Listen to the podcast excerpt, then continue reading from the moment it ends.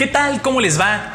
Soy Junuel Ramírez y en esta ocasión me gustaría reflexionar con ustedes sobre una historia que tiene que ver con la práctica, con la determinación y con lo importante que es el rodearnos de personas que compartan nuestras ganas de salir adelante y nos ayuden a desarrollar nuestro talento.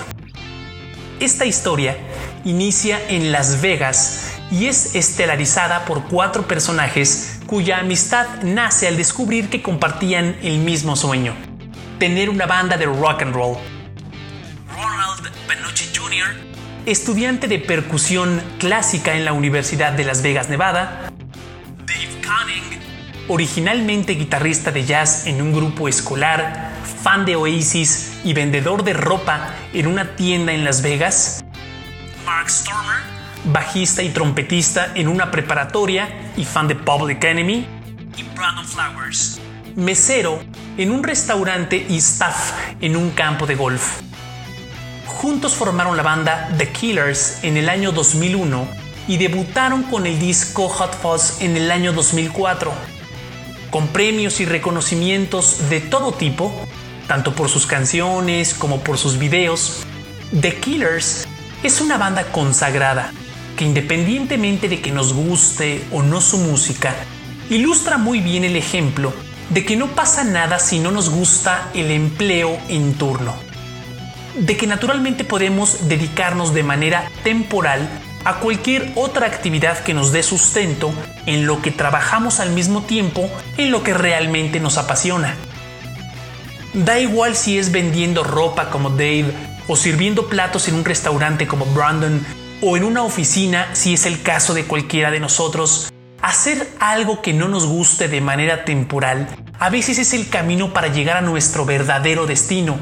Y hay muchos ejemplos más. Madonna vendía donas en una franquicia muy conocida. Harrison Ford, antes de ser Han Solo, fue carpintero. Sandra Bullock fue bartender. Jim Carrey hacía limpieza en una fábrica. Kanye West también vendía ropa en una marca que de hecho también se vende en México.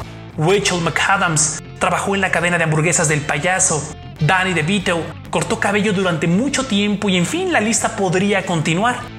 Pero el mensaje es que aun cuando los empleos no nos gusten, la manera útil y productiva de pensar sobre ellos es que nos dan oxígeno para vivir y ahorrar para poder invertir en nosotros, para poder invertir en nuestros planes. Y para poder lograrlo, por un lado, será muy importante mentalizarnos de que la transición no sucede de la noche a la mañana, de que se requiere paciencia y estómago para no escuchar las críticas de otras personas, o bien para dejar de comprar cosas que no necesitamos y así poder ahorrar. Y por otro lado, también creo que es importante realizar una auditoría sobre las actividades que realizamos cada día para identificar aquellas que tenemos que dejar de hacer desde el día de hoy. Así como hacemos listas de las cosas que tenemos que realizar cada día, también tendríamos que realizar listas de las cosas que nos quitan el tiempo, que no nos ayudan y que no le sirven a nuestro propósito final. Aquí la pregunta sería, ¿qué tenemos que dejar de hacer hoy para construir el mañana con el que estamos comprometidos? Único que tenemos para salir adelante en los días complicados.